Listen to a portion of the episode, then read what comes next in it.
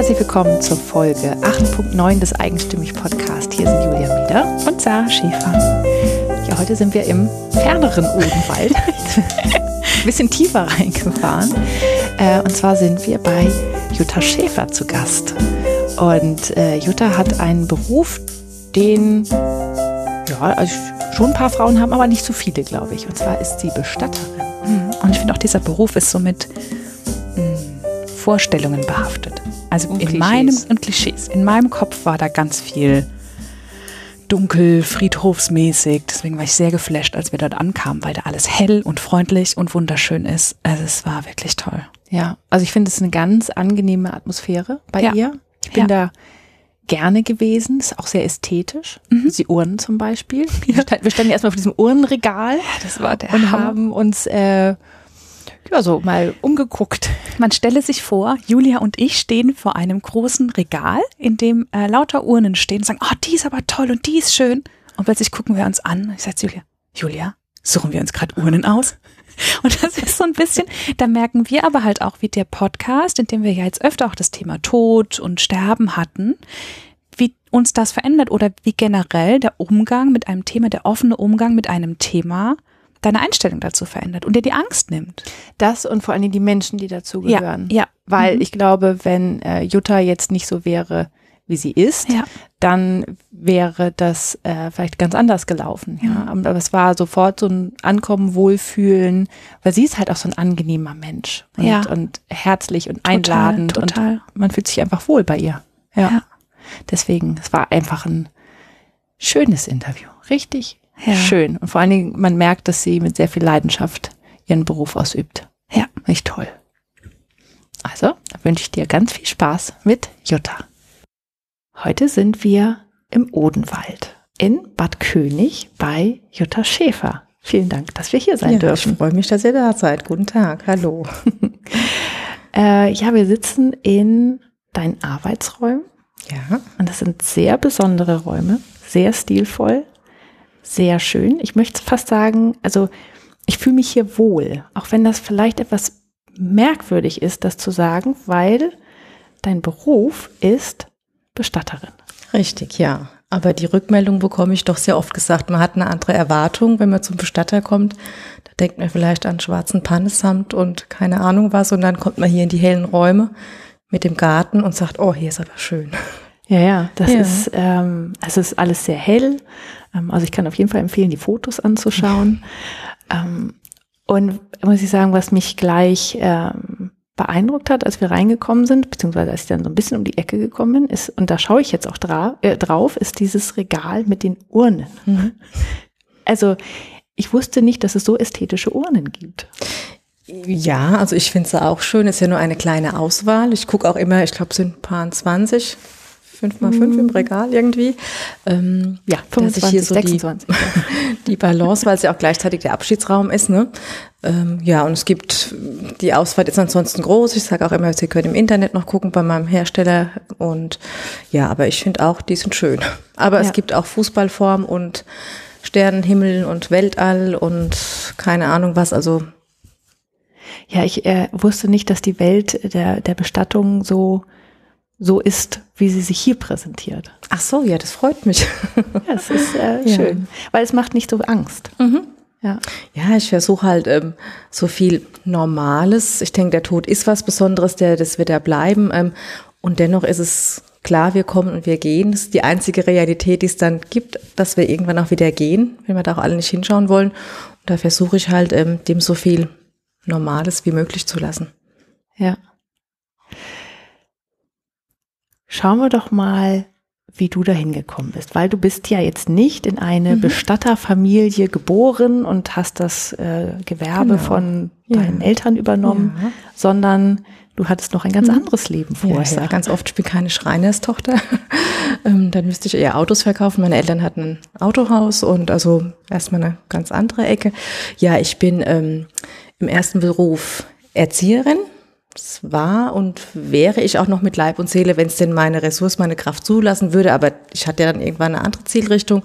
Also Erzieherin, ähm, war aber auch schon immer sehr an der Kommunikation mit Menschen insgesamt interessiert, habe irgendwann noch eine Mediationsausbildung gemacht, habe ich mit NLP so ein bisschen beschäftigt, also das war alles gut, habe meine drei Kinder bekommen, habe immer in der Zeit auch Teilzeit im Kindergarten gearbeitet und dann ist mein Vater ähm, an Krebs verstorben.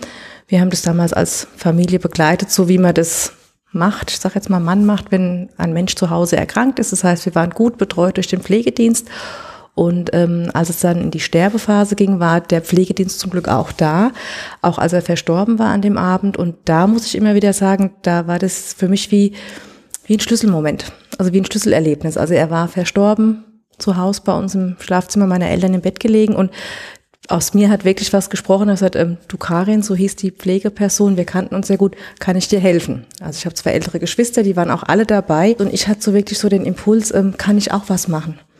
Und sie hat mich damals so schön an die Hand genommen und hat gesagt, ach, weißt du was, hol eine Schüssel mit Wasser, wasch du ihm ins Gesicht, cremst ihn ihm ein, ähm, ich zieh die Portnadel. Also es war ja alles, was man an medizinischem Gerätschaft so hatte, hatte er. Und sie hat sich um den Teil gekümmert und ich konnte so gut mit ihm sein. Und ähm, wir haben ihn dann angekleidet. Also es war, das war ja wirklich so eine ganz eine besondere Zeit. Für mich ganz heilsam und wertvoll und ähm, das war schön. Hm. Ja. War der Schlüsselmoment, dass du das gesagt hast? Oder war der Schlüsselmoment, als du das dann gemacht hast? Also es war fast, als dass ich dachte, hoch, wir hatten jetzt gesagt, kann ich dir helfen? Also das kam so aus mir tief raus. Ich hatte keine Erwartung, wie es mir gehen wird, weil bei uns wurde das Thema, also die Krankheit an sich, Krebs, das wurde alles nicht thematisiert. Also das war ähm, nicht, dass wir jetzt so offen damit umgegangen wären. Und so habe ich mich dann erlebt in dem Moment. Also erstmal, da ich sage, hoch, jetzt habe ich das gesagt, aber ich war da ganz im Tun und ähm, war da auch ganz ruhig und es war diese Versorgungszeit, es war so eine Zeit ohne Raum und Zeit. Das war was ganz Besonderes. Es war Juli, es war warm und das war, das war gut. Und das hätte ich vorher nicht sagen können. Ich kann nur rückblicken. An dem Abend hatte ich einen tiefen Frieden in mir und fand es so schön, dass er dann auch noch zu Hause bleiben konnte und ähm, diese kostbare Zeit zwischen Tod und Bestattung, die von der ich heute auch so gerne spreche, wobei dieser Begriff ähm, kann ich vielleicht nachher noch erzählen, wo der herkommt. Ähm, das habe ich so ganz tief gespürt und das war so ein Schlüsselerlebnis. Ich muss es immer wieder so sagen, dass ich gedacht habe, hey, das das ist so meins. Du hast richtig Abschied genommen. Ja, ähm, mit ihm sein können noch und ähm, diese Realität ein Stück weit annehmen, ein Körper, der kalt wird, also all die Dinge, was uns ja oft auch so fürchtet, ähm, ja, einfach dieses Sein mit dem Verstorbenen. Und zu wissen, er ist noch da, wir müssen ihn noch nicht hergeben und ähm, das war, ja, wir wussten ja lange, dass er gehen wird und es war ihm fast zu wünschen, weil er sehr krank war und dennoch, das ist ja auch, was die Angehörigen immer wieder sagen, gerade wenn man weiß, es wird jemand sterben, wenn es passiert ist, ich glaube, das sind wir Menschen von unseren neurologischen Fähigkeiten, ich glaube, das, das, das ist und das bleibt unfassbar.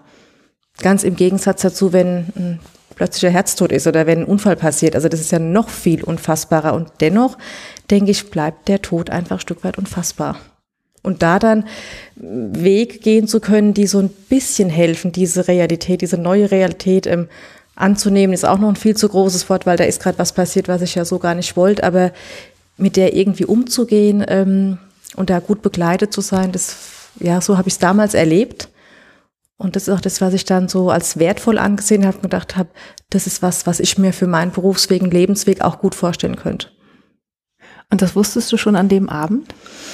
Das kann ich heute gar nicht mehr so sagen. Ich kann immer wieder, wenn ich von der Zeit erzähle, nur berichten, dieser Moment, wo es aus mir sprach, kann ich dir helfen, so wie ich es eben sagte, ähm, über dieses ähm, mich ein Stück weit ich weiß nicht, ob ich mich handlungsfähig an dem Abend erleben wollte, dass ich gedacht habe, ich muss was tun. Es war so und es war gut. Und ich denke, das war ganz großer Verdienst von, von der Frau vom Pflegedienst, die auch diese Ruhe ausgestrahlt hat. Und hat, mach du mal das, wir machen jetzt mal eins nach dem anderen. Und ähm, das war einfach gut. Für meine Geschwister war es ja zum Beispiel ganz anders. Die haben sich erstmal gar nicht in den Raum getraut, die konnten später auch wieder reingehen. Aber ähm, ich glaube da schon auch, es gibt Dinge, für die sind wir talentiert ist jetzt da auch nicht das richtige Wort, aber ich glaube, das ist so, das ist so, entspricht mir.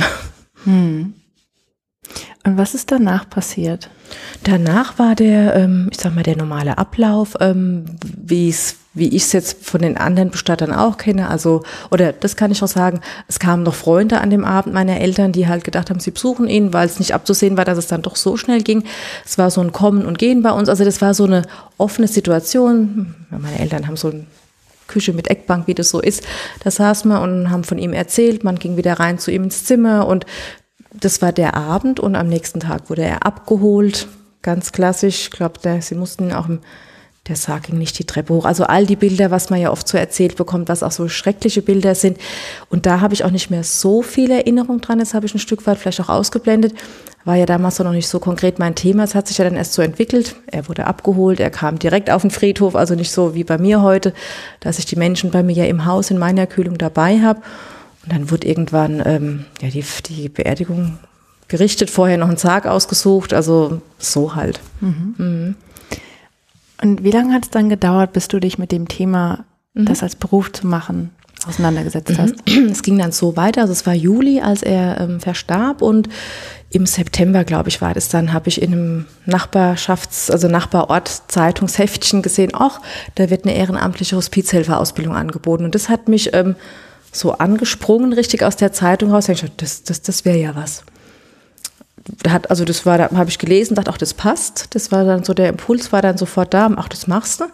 Und ähm, habe dann diese Ausbildung, ich glaube, die ging über ein, doch ein ganzes Jahr, ähm, wo man so einmal im Monat dann einen Seminarabend hatte, dann hat man mal ein Wochenende, dann gab es eine Praktikumsphase, dann war die Entscheidung, ähm, gehe ich ins Ehrenamt, werde ich da ähm, Begleitungen machen. Also das in dem Fall war das so, dass man dann ähm, von dem ambulanten Pflegedienst, die das angeboten haben, dann Patienten praktisch wird geguckt, passt da die Chemie, dass man einmal die Woche halt die Besuchsdienste macht, wobei man sagen muss, meine Realität ähm, war damals schon die, dass ich drei Kinder habe und ähm, der Jüngste, der Karl, der war, glaub ich glaube, er war drei oder vier. Also ich hatte jetzt nicht so die Ressource wie eine Rentnerin, die sagt, oh, ich kann zweimal die Woche wohin gehen. Also ich muss dann immer bei meiner Schwiegermutter fragen, die sehr nett ist und die da sehr viel mitgetragen hat, ähm, kann ich das heute machen?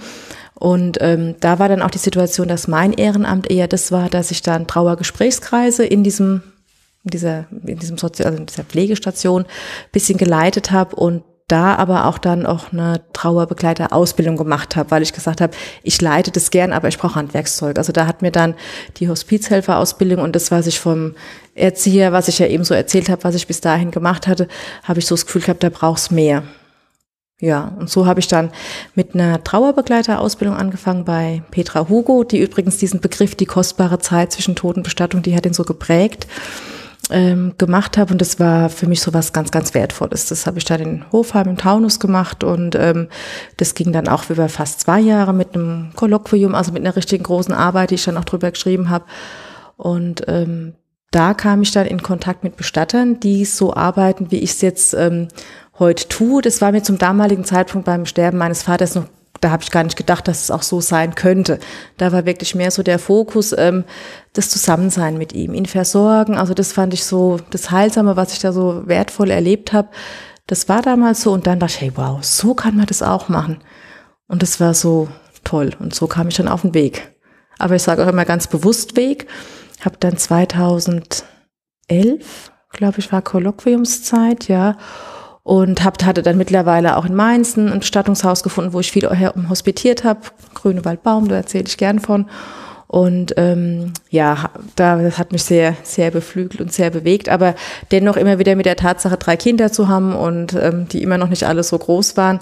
Und da hat's echt dann ja sieben Jahre, genau nämlich am siebten Todestag von meinem Vater, auf den Tag genau, habe ich dann jetzt ähm, also jetzt ist es, dieses Jahr ging ich ins fünfte Jahr, hab, bin ich dann gestartet hier. Nachdem ich dann hier die Räume auch gefunden habe, was ja auch ein Glücksgriff war, wo ich auch heute denke, es hat die Zeit gebraucht und es sollten die Räume hier sein.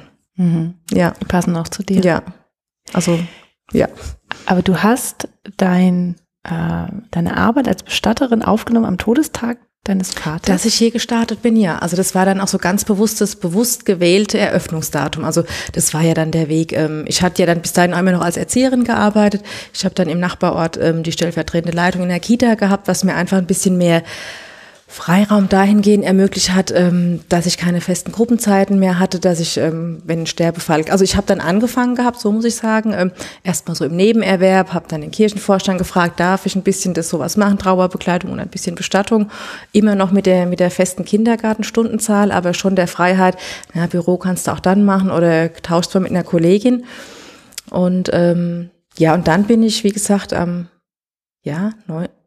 9. Juli 2014 bin ich dann hier, nachdem dann klar war, es wird umgebaut. Also das war ja dieses frühere Pflegeheim, wo ich hier bin. Und ähm, da habe ich dann eröffnet am siebten Todestag. Also das war auch dann schon bewusst gewählt. Mhm. Ja. Wie war denn das, einerseits im Kindergarten zu arbeiten mhm. und auf der anderen Seite Bestattungen mhm. zu machen? Das ist ja das passt ja so gar nicht. Und ich sage dann immer, ich finde, es passt total. Äh, nee, ich wollte gerade sagen, ich, ich finde ja. eher, dass es eine schöne Balance mhm. ist. Also, also ich finde immer, ähm, ich habe dann immer so gemacht, also ich beschreibe gerade wie so ein Regenbogen. Ja. Also ich finde, es, es beschreibt so das ganze Leben. Und man kann ja nicht mehr sagen, ähm, von Anfang bis Ende oder nur alt stirbt. Das ist ja leider nun mal nicht die, die Realität. Auch Kinder sterben. Aber dennoch ähm, finde ich, ähm, bildet so mein Berufsbild oder, oder beide Berufsbilder haben so, so das ganze Leben irgendwie abgebildet. Kindern auf dem Weg ins Leben helfen, äh, mit den Eltern auch ähm, und dann am Ende des Lebens ähm, auch wieder so mit Rat und Tat zur Seite stehen. Und auch, was mir so ein besonderes Anliegen meiner Arbeit ja ist, ähm, auch die Kinder bei Totensterben ähm, zu begleiten, denen ein gutes Gegenüber zu sein und auch Eltern zu ermutigen, ähm, bringt eure Kinder mit. Wir können, ihr könnt von euren Kindern eigentlich lernen, wie die mit Tod und Sterben umgehen. Also diese Sorge ja immer, ähm, Kinder da lieber rauszulassen aus dem Thema. Also das ist ja auch jetzt, ich finde, eben weicht so ein bisschen auf. Ähm, oder habe auch immer mehr Sterbefälle oder Leute, die sich, glaube bewusst für mich entscheiden, weil sie sagen, oh, wir haben gehört, sie sind Erzieherin und war am Anfang auch nicht so. Ich habe zum Beispiel, ähm, als ich Eröffnung hatte, hatte ich ja noch im Kindergarten gearbeitet und habe ich natürlich auch Kindergarten jedem Kind anhaken, eine Einladung, also jeder Familie und da kam ganz viel die Rückmeldung, oh, ist nicht so unser Thema, nee, wir, wir können da nicht und also war, bis auf eine Familie war keiner da bei der Eröffnung, also wo ich noch gedacht habe, die kommen bestimmt und gucken mal, aber das ist doch sehr tabu belegt. Und ja, also das ist so, war damals so die Realität und jetzt wird es ein bisschen anders. Aber trotzdem zur Ausgangsfrage, also ich finde, es passt sehr gut zusammen, weil es alles Lebensthemen sind. Hm. Du hast gerade gesagt, dass halt diese Familien nicht gekommen sind, ähm, mhm. ähm, weil das ja so ein Tabuthema war, ist. Mhm. Ähm, wie hat denn generell dein Umfeld darauf reagiert, dass du Bestatterin werden wolltest? eigentlich, ähm, es ging ja die, diese Zeit der Trauergruppenbegleitung, das waren ja auch bestimmt vier, fünf Jahre, wo wir das gemacht haben, also meine Kollegin Christine und ich. Und ähm, also ein ganz großes Wunder darüber, jetzt nicht unbedingt, zwar schon, ähm, was, Erzieherin? Und das passt ja gar nicht, aber jetzt, ich glaube, an mir als Person festgemacht, dass man sagt, jetzt, jetzt macht es sowas, ähm, könnte ich jetzt nicht sagen. Also habe ich, ich jetzt gerade was verdrängen, aber es war eher, glaube ich, ähm, zu Zeiten, wo ich noch beides gemacht habe, glaube da wurde es eher so ein bisschen gesehen, auch ähm, das ist doch die, die im Kindergarten arbeitet, die macht auch Bestattung. Also ich glaube, für mich war noch mal so ein Schub dann, ähm, als ich dann in der Klarheit jetzt, ähm, ich will nicht sagen aufgetreten bin, aber als ich jetzt gesagt habe, nee, nee, Kindergarten ist gar nicht mehr, ähm, da hat meine Kraft nicht mehr gereicht. Ich mache jetzt nur noch Bestattung da war noch mal eine Klarheit da und ich glaube, solange ich beides gemacht habe, war eher so die, die Erzieherin, die auch ein bisschen beerdigt. so. Ja, was manchmal dann braucht man diese ähm, Klarheit, beziehungsweise ich glaube, das ist dann auch, dass die Menschen merken, dass du richtig bist an dem Ort. Das glaube ich auch, ja. Und dass deswegen kein, mhm. keine negativen Rückmeldungen kommen, ja. Wie meinst du keine negativen? Nein, also das es gibt ja, ähm, also als ich äh, groß geworden bin, unser Nachbar war auch mhm. Bestatter. Da gab's sehr viel negatives Feedback aus seinem bekannten so, Freundesfamilienkreis, mhm. ähm, als er das geworden ist, weil der ist auch nicht aus einer Bestatterfamilie mhm, gekommen. Mhm. Und ähm, vielleicht waren es auch noch andere Zeiten, aber ähm, ich habe halt auch das Gefühl, zu dir passt es. Also mhm. es ist, ähm, es ist so deins. Und ja, du bist also so denke ich bei dir. Auch, ja, ja. ja. Und dass es deswegen vielleicht äh, die Leute das nicht anzweifeln, ob das jetzt auch wirklich das Richtige ist und will sich wirklich mit dem Thema und mhm. Ja. Ach so, ich glaube, da, also dann denke ich, weiß ich, was du meinst. Also ich glaube aber, dass ich das so äh, einfach vermittle, damit ich, wenn ich eine Entscheidung treffe, dass ich das jetzt nicht nur mal so mache, ähm, sondern, also das hat, glaube keiner hinterfragt. Also, dass jetzt meine Mutter gesagt Kind, was machst du? Ähm, stürzt dich ins Unglück, keine Ahnung. Also ich glaube, aus der, auch, auch aus der Bio, also die Tatsache von, was ich von meinem Vater erzählt habe, dass der Weg ja so war, wie er war. Und mein Umfeld hat es ja auch mitbekommen. Also auch die Zeit der Trauerbegleiterausbildung, die Zeit mit dem Ehrenamt. Also das war ja nicht losgelöst, dass ich dann irgendwann gesagt habe, so, jetzt mache ich Bestattung, sondern das war ja wirklich ein Weg, den ich gegangen bin und der, den mein Umfeld ja auch begleitet hat. Und dann ich ja auch lange überlegt habe, wo wären geeignete Räume und gehe ich doch nach Mainz ins Bestattungshaus. Also ich habe mich ja schon mit einem Au-pair-Mädchen gesehen, weil meine Schwiegermutter die echt super viel abgedeckt hat. Ähm, das wäre ja das war völlig unrealistisch. Aber auch die Phase gab es, wo ich gedacht habe, ach, Bad König, Mainz, das sind 70 Kilometer, man muss nur durch Darmstadt bei guter Verkehrslage jeden Tag eine Stunde hin und zurück. Also bisschen, naja, nicht ganz so realitätsbezogen, aber auch das war mal eine Zeit lang, wo ich dachte, das ist es, weil ich mich so von dem Beruf, Berufsbild, Berufung, dachte, hey, das, das wäre so meins. Und dann also meines. Und dann kam, hat sich irgendwann aufgetan, dass hier die Räume, also es ist, ähm, die, wo ich hier bin, das sind die Eltern von einer guten Freundin von mir und sie, Heike, wie sie heißt, sagte dann, oh, Heidi und Karl hören jetzt auf. Also das mit dem Pflegeheim, das wird einfach zu viel. Und da habe ich dann mal so spontan gesagt, hey, Bestattung wäre hier klasse, weil barrierefrei, es ist ja nun mal wichtig, müsste gegeben sein und das haben wir ja hier. Ähm, und so haben sie auch die, wir bauen jetzt erstmal um und dann war ich in dem Prozess schon so mit dabei. Also da war ich ganz lang, mache ich, mache ich. Ich bin auch sehr sicherheitsliebend, so habe ich mich in der Zeit nochmal kennengelernt. Hätte ich gar nicht gedacht, wenn man mich gefragt hätte, aber doch bin ich. Also ähm, doch das Geld in die Hand zu nehmen, man braucht ein Auto, man braucht eine Kühlung und also es war schon eine große Nummer. Also ich bin da lang mit schwanger gegangen. Aber als ich dann durch war und ähm, dann hier zugesagt habe, am, am Silvestermorgen kam ich und gesagt, also ich miete. Das war toll und ähm, da war es dann auch gut. Aber es war schon, es war ein Prozess, es war ein Weg. Ich glaube, das sind denn, wenn andere risikofreudigere Menschen, glaube ich, leichter gegangen. Aber das bin ich und das dürfte so sein und das sollte wohl so sein und ähm, ja. Dafür bist du jetzt aber hier auch wirklich da. Ja, ab, ja. also ja. ich bin so dankbar auch und ähm, ja, jeden, also so ist es bis jetzt, also im fünften Jahr jetzt in der Selbstständigkeit. Ähm, ich, ich gehe morgens mit Freude hierher und das ist auch das, was ich meinen Kindern immer sage, also meinen eigenen, ihr sucht euch den Beruf aus, ähm, wo ihr gern hingeht und das ist wirklich so. Mhm. Was ist das Allerschönste daran, Bestatterin zu sein? Da muss ich jetzt echt gucken, was ist das Allerschönste? Also ich glaube, es ent, ich fange so an, ähm, der Beruf oder das Berufsbild entspricht so vielen meiner, ich sag jetzt mal, Fähigkeiten, die ich gern mache. Also ich bin zum einen, also ich habe gern mit Menschen zu tun. Also ich, ich, ich rede gern, also wenn du jetzt meinen Mann sehen würdest, der, der, der Jens, der ist fast das Gegenstück, der redet gar nicht so viel. Also ich bin gern in Kommunikation. Ähm, ich ähm, bin vielleicht auch so ein Stück weit, ähm, naja, harmoniebedürftig nicht, aber ich finde es schön, wenn man übers Reden auch gut mit Menschen auskommt und ähm, ja, so, also der Teil einfach und dass ich einfach Handwerkszeug habe, ähm, Menschen in schwierigen Zeiten begleiten zu können.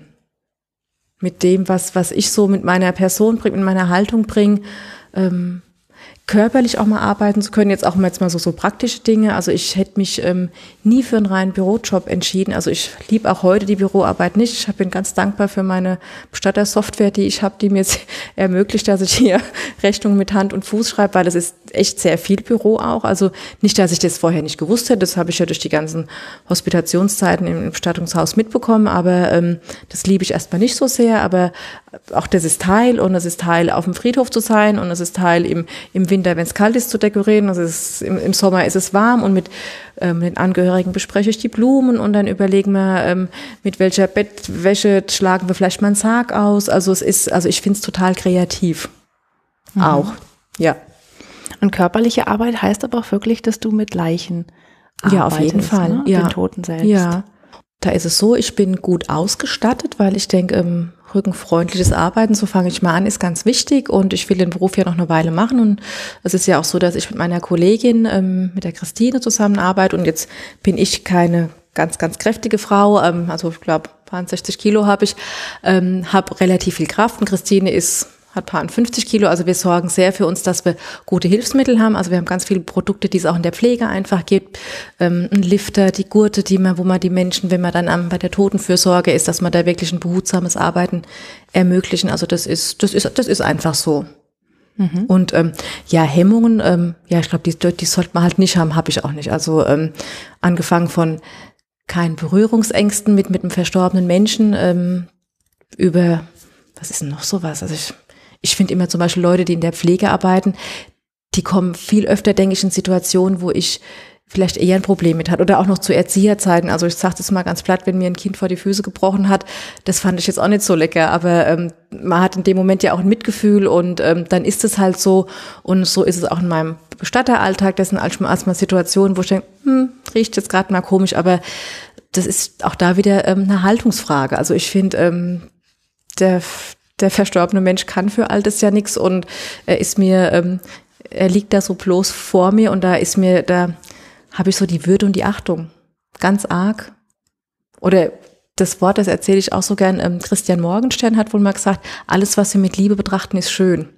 Und das ist sowas, was mich schon auch begleitet. Also ich habe eine groß, große Achtung vor den Verstorbenen.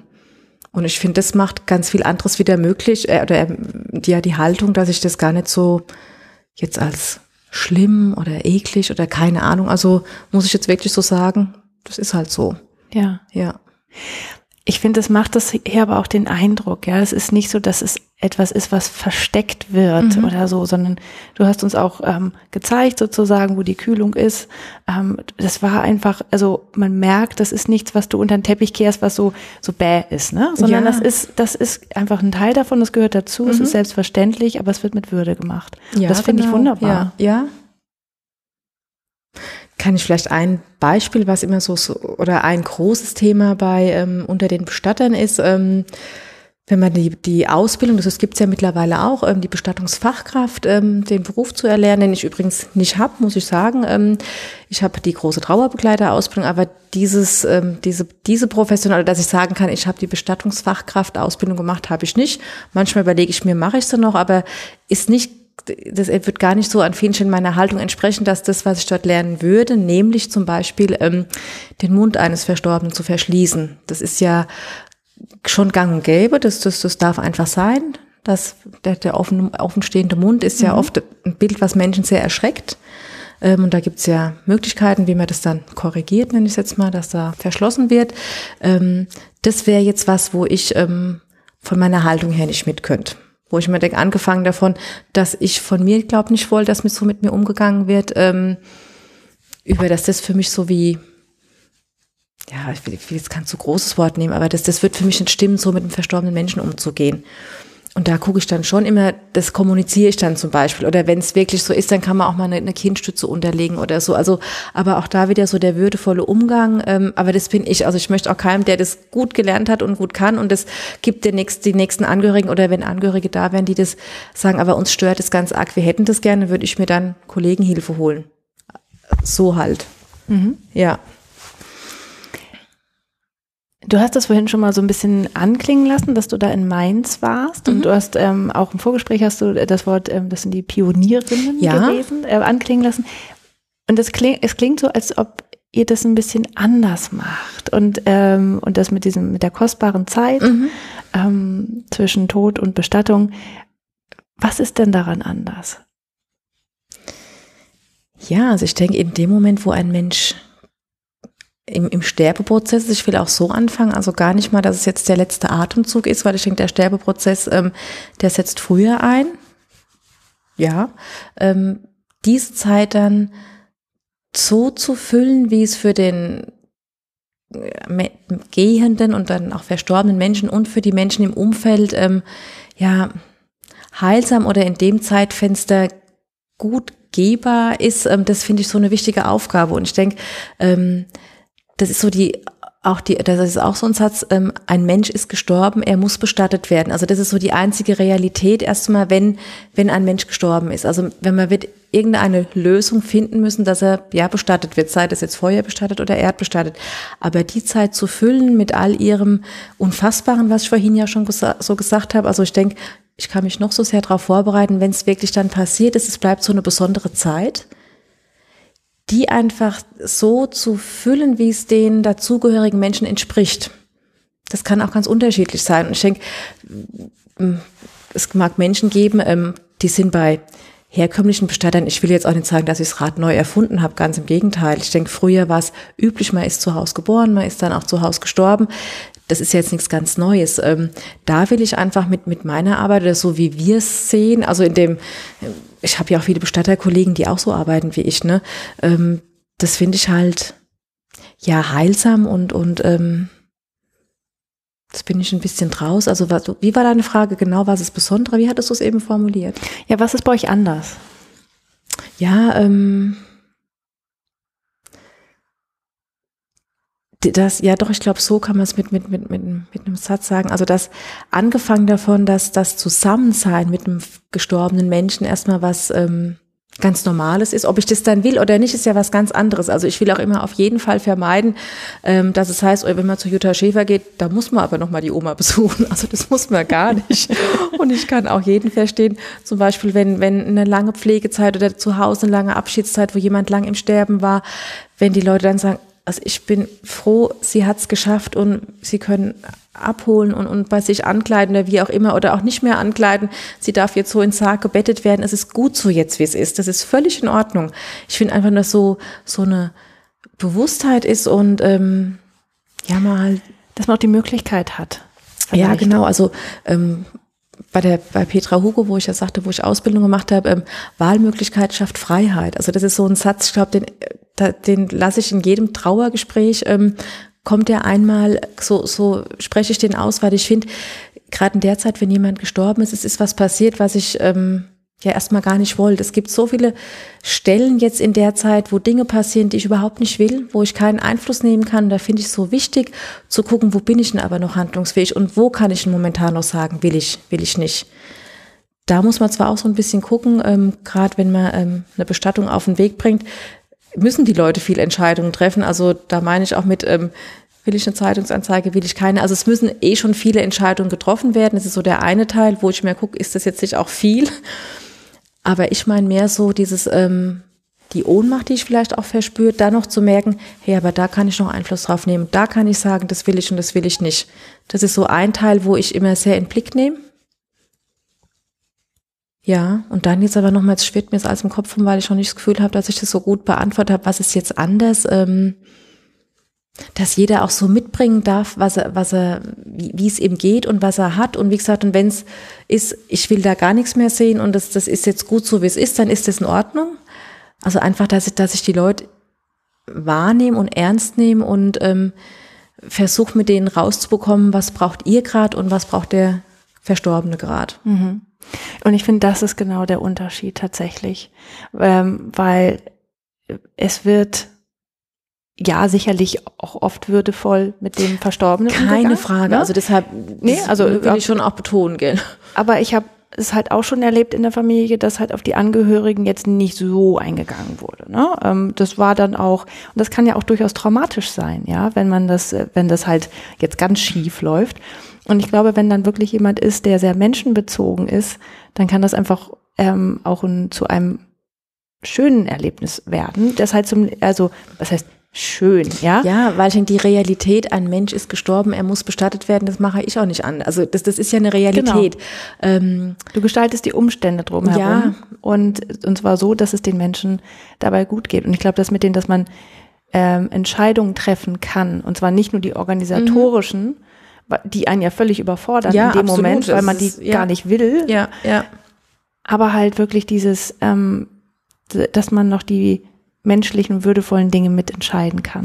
Ja, und da fällt mir gerade noch was dazu ein. Also es ist Zeit. Also das ist sowas, was mir auch ganz wichtig ist, ähm, wenn Menschen kommen. Also wenn das Telefon klingelt und ähm, mich jemand darüber informiert, ähm, Mutter, Vater, wer auch immer ist gerade gestorben, ähm, ist so meine nächste Frage immer, das wird die eines jeden Bestatter sein. Ähm, war denn der Arzt schon da? Weil es ist so erstmal so die Grundlage, ähm, dass wir dann überhaupt kommen können. Ähm, ja, und danach geht's dann, ähm, und dann dann versuche ich schon immer wirklich Ruhe reinzubringen. Sag, soll ich, oder ganz oft fahre ich auch zu den Leuten erstmal hin, gerade wenn es im häuslichen Bereich ist, wir gucken jetzt erstmal, liegt ihr, ihr Mensch, ich sage jetzt mal, ihr, ihr Mensch gut, ähm, ist es eine Bedingung, mit der sie gerade im Moment noch können, wann sollen wir denn abholen? Also, dass wir da wirklich Stück für Stück langsam, ähm, manchmal sind die Leute auch aus, aus einer Unwissenheit raus, dass sie denken, wie lange darf denn die, die Oma noch da bleiben? Also, das ist einfach relativ lange Zeitraum, also bei uns sind 36 Stunden, wo überhaupt alles mal noch in Ordnung ist, ne? Einfach zu gucken, was braucht ihr gerade? Das finde ich so ähm, schon mal so den ersten Panik rauszunehmen, sondern wir gucken jetzt. Mhm. Ja. Und dann auch mit dem Wissen, dann erkläre ich, wenn ich, ich mache es jetzt mal an der Oma fest. Die Oma kommt hierher, sie ist dann hier bei mir und ähm, dann, was ist denn mit Kleidung? Wollen Sie mal Kleidung in Ruhe raussuchen? Ähm, also so Schritt für Schritt, also einfach so vermitteln, wir müssen jetzt nichts übers Knie brechen. Ja. Mhm. Aber ich finde es ich finde das so schön und so beruhigend, wenn du davon erzählst. ja, also es wirkt, ähm, du wirkst halt wirklich ähm, äh, klar, also kompetent und ich, ich fühle mich irgendwie jetzt schon aufgehoben bei oh, dir. Das freut mich Obwohl wir gar nicht in einem Trauerfall zusammen ja. sozusagen sind. Und das ist, ähm, und ich finde das was, was wirklich was Besonderes. Ähm, wie gesagt, ich habe auch schon andere Bestatter kennengelernt. Ja, und ähm, ja, ich kann immer wieder nur sagen, die lange Zeit, was ich ja vorhin so sagte, ähm, bis ich dann wirklich so durch war, mache ich das, mache ich nicht. Ähm, das, das habe ich gebraucht und ähm, deshalb bin ich heute auch, glaube so dankbar und froh, dass ich, dass ich den Weg, dass, dass es heute so ist, wie es ist. Und ich denke schon wirklich, dass das, ja. Wo soll es denn noch für dich hingehen? Mhm. Gut, eine gute Frage. Ähm, es muss ich so an meiner gesamten Lebenssituation festmachen. Also ich bin jetzt dieses Jahr 48 geworden. Mein, mein jüngster Sohn, der Karl, der ist jetzt 14. Also habe jetzt keine ganz kleinen Kinder mehr. Meine beiden großen, Louis ist 23, Sophia 20. Ähm, die werden groß und ähm, Mutter sein war mir auch immer ganz, ganz wichtig und die so auf einen guten Weg bringen. Ähm, das war so, hat zuerst Priorität gehabt und gut, nur, nur gut arbeiten zu können, wenn man weiß, die Kinder sind gut aufgehoben. Das war, das war einfach immer so. Und auch das ist jetzt schon, was ich mit meiner, mit meinem Beruf, den ich jetzt ausübe, indem ich ja die 700 Meter von zu Hause nur weg wohne, ähm, das ist jetzt so, und da geht's mir gut, aber die werden ja größer und auch zum Glück größer. Ähm, ich sehe mich schon noch jetzt, ich weiß nicht, ob ich das bis, bis zur, zur Rente machen will, wobei ich auch da eben so denke, solange ich körperlich gesund und fit bin, ähm, mache ich das gerne und so sehe ich mich erstmal. Aber dennoch kann vielleicht auch sein, dass ich in 20 Jahren nochmal sage, also da bin ich 68, mal sehen, was das Leben noch bereithält. Aber in dem Modus, wie es eben ist, also mit den ähm, Christine und ich, also meine Kollegin, wir beide, das, was wir eben an, an Sterbefällen begleiten können, das ist momentan haben wir eine gute Zahl. Also ich bin zufrieden und klar, ähm, ich habe ja, als ich vor fünf Jahren anfing, ich habe auch, hab auch Geld aufgenommen und muss Kredit, wie, das halt so ist, wenn man neu gründet. Also ich habe da schon auch meine Dinge abzuarbeiten, aber das ist so überschaubar, das, das läuft gut. Es ist momentan manchmal eher so die Frage, ähm, wenn mal ein Monat ist, wo es total viel ist, ähm, das schaffe ich dann, aber auch nur, weil ich jetzt mittlerweile eine tolle Haushaltshilfe habe. Also kurz und gut, die Frage nach dem Größerwerden, die stelle ich mir eben manchmal. Und da merke ich so, ähm, so weit bin ich noch nicht, Schrägstrich, will ich dahin. Also das ist was, ähm, wo ich auch dann doch wieder mal in Coaching gehe, weil ich so merke, die Art und die Qualität, wie ich, also ich nenne es jetzt mal Qualität, ähm, wie ich begleite, ähm, das wäre mit, mit einer gewissen Anzahl äh, mit meiner Person allein nicht mehr leistbar könnte jetzt auch sagen, toll, es gibt ja noch mehr Frauen. Ich habe auch viel Anfrage, dass Menschen bei uns arbeiten wollen, weil sie das einfach schön finden. Das, das freut mich auch. Aber es ist für mich erstmal kein erklärtes Ziel, mir was ganz Großes aufzubauen. Also ähm, wenn das so weitergehen wird, wie es jetzt ist, wir sind gut ausgelastet, ähm, das ist so das, wie ich mich sehe. Aber ich glaube, das ist einfach auch so eine grundsätzliche Frage von, von vielen, die, wenn man in die Selbstständigkeit geht, ähm, wie groß will ich werden? Mhm. Also jetzt hier und heute sage ich auch, es wäre schön, wenn wenn es so gut weiterlaufen würde. Aber es ist halt auch gerade mit der Bestatterarbeit, ähm, also es ist jetzt, das hört sich ja fast, es soll sich nicht überhöblich anhören. Also ich habe schon noch Luft nach oben, aber ich weiß auch, es ist eine Realität, dass in der Art, wie ich begleite, mit der Zeit, die ich mir nehme und die ich auch wichtig finde, dass ich da nicht ähm, doppelt so viele Sterbefälle abarbeiten könnte, also abarbeiten sogar, also begleiten könnte, dann wird es vielleicht ein Abarbeiten werden und das will ich eigentlich. Also das war nicht, warum ich den Beruf gemacht habe. Aber das spricht ja sehr für dich. Ja, ja. Ich finde das schön. Ich auch. Also das ist, ich bin da auch total dankbar und ähm, ja, und denke aber auch schon, wenn man ähm, wirklich mit Herz, egal bei welchem Beruf, wenn man das macht, was man gern macht, also es gibt ja diesen banalen Spruch, was man gern macht, macht man gut und was man gut macht, macht man gerne. Ähm, das ist halt wirklich, das, das, das, das, das darf ich so leben und dass ich hier die tollen Räume habe, dass ich ähm, ich eine Familie habe, die hinten dran steht, wenn wir abends mal Träger brauchen. Mein Mann, der ist sonst Jäger, sag ich, du kannst heute nicht in den Wald gehen, kannst du bitte nochmal helfen tragen. Mein Sohn, der ähm, mal eine Fahrt ins Krematorium macht. Also es ist, ähm, da bin ich auch ganz, ganz froh drum, dass ich, ähm, dass mein Umfeld das auch so mitträgt. Ja. Was gibt dir Kraft? Mhm. Also muss ich schon sagen, ähm, meine Arbeitskonstellation wirklich, also Christine und ich, wir zwei als als, als Duo, als Dream-Team, was wir auch schon pflegen und wo wir uns dessen auch bewusst sind. Also der Austausch, den wir so haben, ähm, ja schon meine Familie, meine Freunde. Also ich habe, denke ich, ich gehe mit einer großen Bewusstheit an mein Umfeld so ran. Also da kann ich auch immer wieder wirklich sagen, ich bin da total dankbar, dass ich das so dass ich mir dessen so gewahr bin, dass ich das auch nicht als selbstverständlich ansehe, auch gesund zu sein. Ich weiß auch, wie es ist, mit Kreuzschmerzen zu arbeiten, aber dann auch für mich zu sorgen. Ähm, ja, das ist so die Natur. Also ich weiß nicht, ob das jetzt jeder gern sagt, aber nein, das sagt nicht jeder. Weiß ich nicht, ja. Und ähm, ich doch, ich habe so, ich, gucke, dass ich mich gesund ernähre, dass ich schlafe, dass ich gute Beziehungen pflege. Also ich habe hab habe nette Freunde, also ich habe, ich glaube, ich habe ein gutes Umfeld und da habe ich bestimmt auch was dazu beigetragen, aber das ist so und das ist toll und ähm, ja. Ja. Und das hast du ja auch gesagt, du gehst gern mit Menschen um. Ja. Und dadurch hast du dir das selbst erschaffen halt. Also das, das denke ich schon auch. Denn klar, das Wiesenwald reinschallt, das ist, ist ja auch überall so, gell?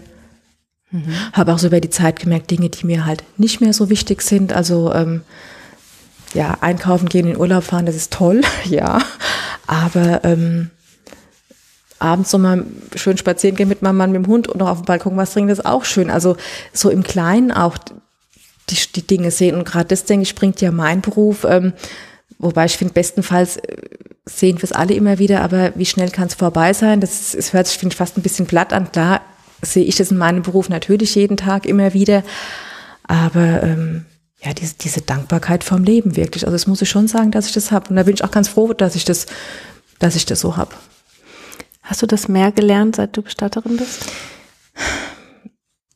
Ich weiß nicht, ob mir eine, eine andere, ein anderer biografischer Werdegang auch so gezeigt hätte. Ich weiß es nicht. Also ähm, vielleicht noch mal mehr, aber ich glaube, es ist so mein Umfeld, auch wenn ich an meine Kindergartenzeit denke, als ich noch als Erzieherin gearbeitet habe, auch da die, die Eltern zu erleben, mein, mein, mein, mein, mein, mein Arbeitskolleginnen-Team im Kindergarten. Also das ploppt gerade alles so hoch, wenn, wenn du mich das so fragst. Also ich glaube, Beziehung leben, Beziehung pflegen, das ist das, was unser Leben reich macht und ähm, wir in Gemeinschaft leben. Also ich finde, das, das, das ist halt das Leben.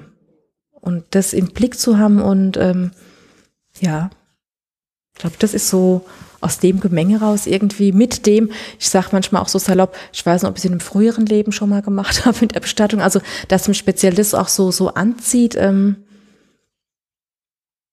Aber es ist ja ganz oft so, ne? Menschen, die nicht ähm, aus diesem Sterbe-Trauerbereich kommen, per se, also mhm. die, die mhm. nicht in so einer Familie groß ja. geworden sind, das dann einfach übernehmen, weil es weil es so ist, mhm.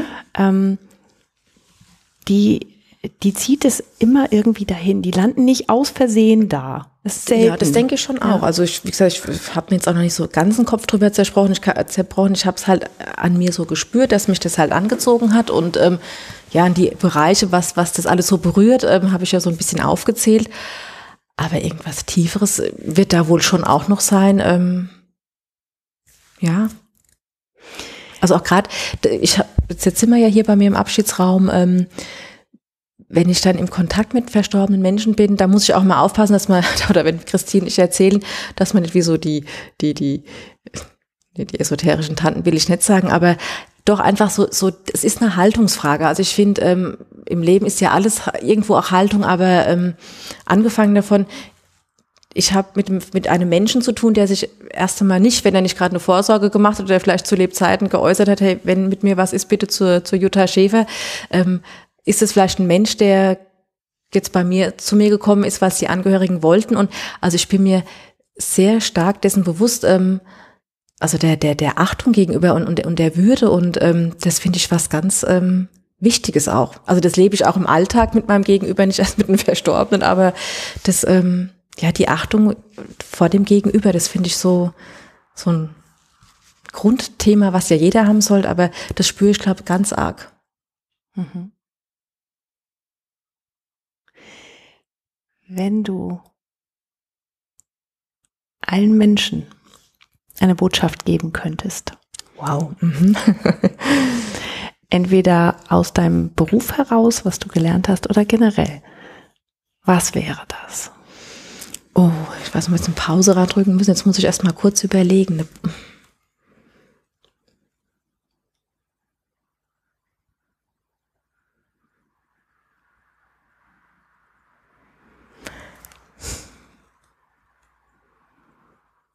Ja, so die Richtung, ähm,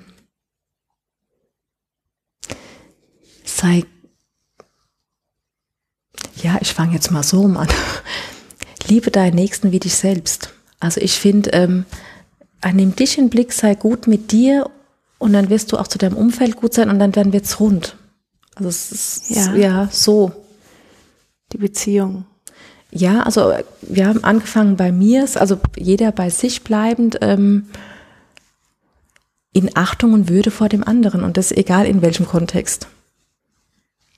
Ich finde das sehr schöne letzte Worte für dieses Interview. Oh, schon, schon vorbei. und ich danke dir von Herzen. Dank. Ja, ich auch. Ich fand es jetzt ganz schön. Ich erzähle ja auch so gern von meinem Beruf. Das merkt man und das ja. ist wunderbar. Und ich danke dir nicht nur für dieses Interview, sondern auch für deine Arbeit. Weil ich glaube, das ist ganz wichtig. Und ähm, ich wünsche, dass noch mehr Menschen ähm, deine Arbeit erfahren können. Ja, ja, ja, ja. Ich glaube, dass du sehr berührst und das ist einfach schön. Ja, dann sage ich Dankeschön. ich danke dir.